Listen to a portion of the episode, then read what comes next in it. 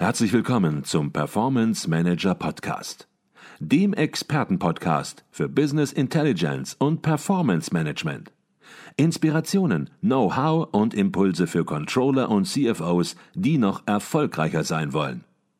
Ihr heutiger Gastgeber Peter Blum.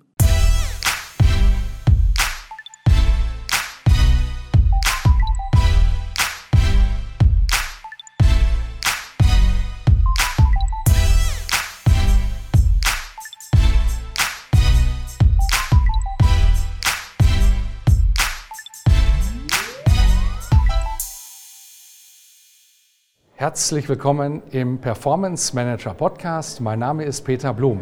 Wir sind hier in München auf dem Kongress der Controller 2022, ausgerichtet vom Internationalen Controllerverein, kurz ECV. Und bei mir ist Dr. Marco Möhrer. Marco Möhrer ist Leiter des ICV Facharbeitskreises Green Controlling for Responsible Business. Doch bevor wir uns darüber intensiv unterhalten, zunächst mal herzlich willkommen bei uns im Podcast Dr. Marco Möhrer. Hallo Herr Blum, grüße Sie. Herzlichen Dank für die Einladung. Sehr, sehr gerne. Wir beschäftigen uns hier mit einem hochaktuellen Thema oder Ihr Arbeitskreis beschäftigt sich mit einem hochaktuellen Thema, auch ein Kernthema des Kongresses hier. Zunächst mal vielleicht direkt rein ins Thema. Worum geht es im Arbeitskreis? Ja, der Arbeitskreis äh, Green Controlling for Responsible Business ist ein Arbeitskreis im ICV, der sich ähm, ja, mit aktuellen Trends rund um die Themen Nachhaltigkeit, und Controlling äh, beschäftigt. Unter Green Controlling verstehen wir ähm, in erster Linie die Erweiterung der Aufgaben, der Prozesse und Instrumente ähm, des Controllings um ökologische, aber auch um soziale Aspekte der Unternehmenstätigkeit. Und Ziel, Zweck des Arbeitskreises ist es letztendlich, diese Themen äh, zu identifizieren, aktuelle Trends zu identifizieren und für Management und, und auch das Controlling in anwendungsorientierten Konzepten aufzuarbeiten. Mhm. Sie haben es gesagt, die Themen zu identifizieren und dann natürlich auch praxisnah anzuwenden, Trends aufzuzeigen. Mhm. Was sind das für konkrete Themen? Denn Themen werden Ihnen nicht ausgehen zu diesem Thema, ja. mit denen Sie sich ganz aktuell ja. in der Arbeitskreisarbeit befassen. Ja, äh, das Thema Nachhaltigkeitscontrolling äh, ist, wenn man das so sagen kann, aktuell sehr äh, präsent, sehr dominant, was vor allem äh, mit der zunehmenden Regulierung auch in dem Bereich seitens der Europäischen Kommission vor allem äh, zu tun hat. Im Arbeitskreis konkret beschäftigen wir uns aktuell vor allem mit zwei größeren äh, Themenblöcken. Das ist einerseits das Thema EU-Taxonomie for Sustainable ähm, Finance, zu dem wir auch Ende letzten Jahres schon ein White Paper veröffentlicht haben. Und andererseits äh, planen wir in diesem Jahr ähm, eine Neuauflage unserer Green Controlling Studie äh, zu veröffentlichen, äh, in der wir die Unternehmen ähm, ja, zu ihrem aktuellen Stand der Umsetzung des Screen Controllings befragen und schauen wollen, was sich da in den letzten äh, fünf, sechs Jahren getan hat. Mhm. Das heißt, wenn ich Sie richtig verstehe, Sie versuchen auch die Arbeitskreisergebnisse zu dokumentieren, weil nicht jeder kann im Arbeitskreis Mitglied sein und hat vielleicht auch nicht die Zeit, aber fast alle müssen natürlich hier entsprechend von den Ergebnissen oder wollen von den Ergebnissen profitieren. Und so fassen Sie die Arbeitskreisergebnisse in Papers zusammen Absolut. und veröffentlichen die. Habe ich Sie da richtig Absolut, verstanden? Absolut richtig. Wir, wir schauen, dass wir unsere Arbeitskreisergebnisse regelmäßig dokumentieren. Äh, unter anderem beispielsweise in Form von Whitepapern, von Kurzbeiträgen oder auch von Vorträgen auf Seminaren ähm, und Kongressen. Mhm. Das heißt, ein sehr aktiver Arbeitskreis und da möchte man natürlich wissen, wer ist denn da alles Mitglied? Wer ist denn dabei? Das ist vielleicht auch für die wichtig, die sagen, Mensch, da würde ich ganz gerne Mitglied werden, würde ganz gerne mitmachen. In welchem Umfeld bewege ich mich denn da? Also wir haben äh, mittlerweile eine ganz gute Mischung aus äh, größeren, kapitalmarktorientierten äh, Unternehmen, aber auch Unternehmen ähm, aus dem Mittelstand, kleineren ähm, Unternehmen. Und das macht natürlich die Arbeit im Fachkreis sehr abwechslungsreich. Ähm, darüber hinaus haben wir mittlerweile auch einige Kolleginnen und Kollegen aus der Wissenschaft und aus der Beratung äh, dabei, was uns in unserer Fachkreisarbeit e-, eben auch äh, sehr hilft und wertvoll ist, weil wir dann unsere Themen aus ganz unterschiedlichen Perspektiven beleuchten können. Mhm, okay. Gehen wir noch ein bisschen ins Inhaltliche rein. Ja, wir haben eben oder Sie haben eben die EU-Taxonomie für Sustainable Finance angesprochen. Im Rahmen des European Green Deals wurde die entwickelt und die stellt ja ganz neue Anforderungen an die Nachhaltigkeitsberichterstattung, ver verfolgt auch ganz klare Ziele. Da können wir vielleicht auch gleich nochmal drüber sprechen. Aber vielleicht für all die, die sagen, Mensch, habe ich noch nie von gehört, das ist vielleicht nicht der Fall, aber ich bin da nicht so tief drin. Mhm. Was ist denn überhaupt die EU-Taxonomie? Was ist neu? Und vor allen Dingen natürlich auch, welche Unternehmen ja. sind betroffen? Genau, also die EU-Taxonomie ist letztlich ein Rahmenwerk der Nachhaltigkeitsberichterstattung. Das Unternehmen dazu, dazu verpflichtet, ähm, ihr Geschäft daraufhin zu untersuchen, wie groß der darin enthaltene Nachhaltigkeitsanteil tatsächlich ähm, ist.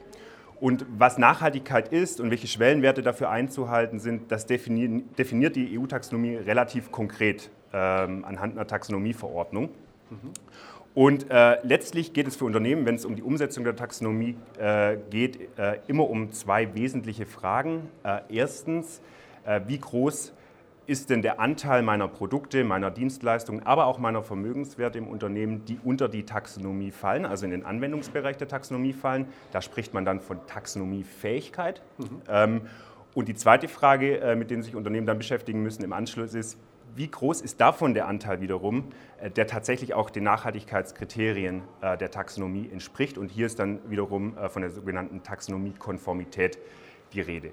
Die mhm. Ergebnisse dieser Bewertung werden dann anhand drei zentraler KPIs berichtet, nämlich Umsatz, Investitionsausgaben und Betriebskosten. Mhm. Was ist neu an der Taxonomie? Ähm, ich würde sagen, ähm, neu an dem Rahmenwerk ist vor allem, dass es eine konkrete Verknüpfung ähm, herstellt, eine konkrete Verbindung zwischen der Nachhaltigkeitsleistung eines Unternehmens auf der anderen Seite und seiner finanziellen äh, Performance. Und das ist in der Tat eine neue Qualität in der Nachhaltigkeitsberichterstattung, die wir hier äh, beobachten und die auch nochmal unterstreicht, wie wichtig es ist, dass Controlling und Nachhaltigkeit an der Stelle sehr eng zusammenarbeiten. Mhm. Jetzt werden manche sagen, Mensch, hört sich vielleicht ein bisschen kompliziert an. Auf den ersten Blick ist es auch so, mhm. aber das Ziel der EU-Taxonomie ist letzten Endes hier ein Framework bereitzustellen, um Nachhaltigkeit letzten Endes in einer Nachhaltigkeitsberichterstattung systematischer, strukturierter, nicht mehr im Freestyle machen zu können. Genau. Würden Sie dem zustimmen? Ja, da stimme ich absolut äh, zu. Ziel äh, dieser Berichterstattungs, äh, äh dieses Rahmenwerks, dieses Frameworks, wie Sie sagen, ist tatsächlich auch die Nachhaltigkeitsleistung im Lagebericht von Unternehmen im Rahmen vom Jahresabschluss eben auch äh, zu präsentieren. Und aktuell ist es so, dass davon betroffen sind vor allem äh, die Unternehmen oder die Unternehmen ausschließlich, die unter die sogenannte Non-Financial Reporting Directive fallen, kurz NFRD. Das sind alle kapitalmarktorientierten Unternehmen mit mehr als 500 Mitarbeitern. Mhm. Zukünftig ist aber, und das ist der interessante Punkt, eben auch vorgesehen, diesen Anwendungsbereich zu erweitern auf Unternehmen äh, ab einer Mitarbeitendenzahl von 250 äh, mhm. Beschäftigten. Beschäftigten und zwar unabhängig von äh, Kapitalmarktorientierung oder mhm. Rechtsform. Und das sind eine ganze Masse Unternehmen. Das ja. heißt, sich mit dem Thema zu beschäftigen, ist nicht nice to have, sondern ist ein Must letzten Endes, weil ja. man muss hier Anforderungen, gesetzliche Anforderungen erfüllen, möglicherweise auch hinterher inhaltlich in die Prüfung gehen, was momentan noch nicht der Fall ist, aber es wird geprüft, ob entsprechend Nachhaltigkeitsberichterstattung in einer definierten Form vorhanden ist und von daher ein ja, extrem wichtiges Thema, um sich ja. damit zu beschäftigen. Was sind das für Aufgaben, die auf Controller zukommen? Denn Controller messen und sollen entsprechend diese Systematisierung unterstützen. Wie würden Sie das Controlling hier einordnen? Ja, man kann sagen, dass es kurzfristig äh, für das Controlling vor allem darum gehen wird, die KPIs, die die Taxonomie äh, vorsieht, für das eigene Unternehmen auszulegen und äh, diejenigen Konten und Kostenstellen zu identifizieren, auf denen auch die taxonomierelevanten Daten letztendlich mhm. liegen. Langfristig, ähm, langfristig ist es vor allem die Aufgabe des Controllings, ähm, ja, letztendlich die Controlling-Prozesse und die Berichtsstrukturen so anzulegen, so zu schneiden, dass auch ein effizientes Taxonomie-Reporting äh, möglich wird und darüber hinaus das Thema auch ähm, integrieren in Planung und Steuerungsthemen. Das ist momentan noch nicht der Fall. Wir sind hier aktuell sehr reporting-lastig unterwegs und die große Herausforderung wird in Zukunft für das Controlling auch sein, ähm, das Thema Taxonomie über alle Berichtsebenen des Unternehmens hinweg eben konsistent auch in die Unternehmenssteuerung zu integrieren. Mhm. Und es geht eben nicht nur um finanzielle Informationen, sondern mhm. ebenso, wie Sie es am Anfang auch schon angedeutet haben, um Non-Financial Informationen. Und das ist natürlich dann auch ein Themenfeld, wo sich das Controlling zunächst mal finden muss, wo man darüber nachdenken muss, wie messe ich denn überhaupt sozusagen Ergebnisse, wenn ich es nicht in Euro messen kann. Und das ist sicherlich eine Herausforderung. Das ist eine auch. Herausforderung. Das ist natürlich ein neues Themenspektrum äh, in dem Unternehmen noch nicht so viele Erfahrungen haben wie jetzt im rein finanziellen Bereich. Ähm, und das wird sicherlich spannend sein zu beobachten, wie sich da die nächsten Jahre entwickeln. Mhm, okay. Jetzt werden manche uns zugehört haben und werden sich fragen, Mensch, wie kann ich da Mitglied werden im Arbeitskreis? Ja, ja wie kann man Mitglied werden? Ist eigentlich ganz einfach. Ähm, im, im, Fachkreis kann jeder äh, Mitglied werden, der auch äh, Mitglied im ICV ist. Äh, wir haben auch eine sehr ausführliche Fachkreisseite, äh, die man online einsehen kann. Und da äh, finden sich weitere Informationen zu uns, zu unserer Arbeit äh, und natürlich auch die entsprechenden Kontakt, Kontaktdaten und Ansprechpartner, ähm, mhm. die notwendig sind. Und das werden wir natürlich auch in den Shownotes verdrahten, damit jeder auf direktem Wege auch diese Webseite findet. Und auf der ICV-Seite findet ihr natürlich auch, gehe ich von aus, die Paper, über die wir eben gesprochen ja. haben, die entsprechend die Arbeitskreisergebnisse zum Thema Nachhaltigkeit entsprechend äh, systematisieren. Das war Dr. Marco Möhrer, Leiter des ICV Facharbeitskreises Green Controlling for Responsible Business. Herzlichen Dank für den Einblick in Ihren Fachkreis. Gerne. Vielen Dank für das Gespräch.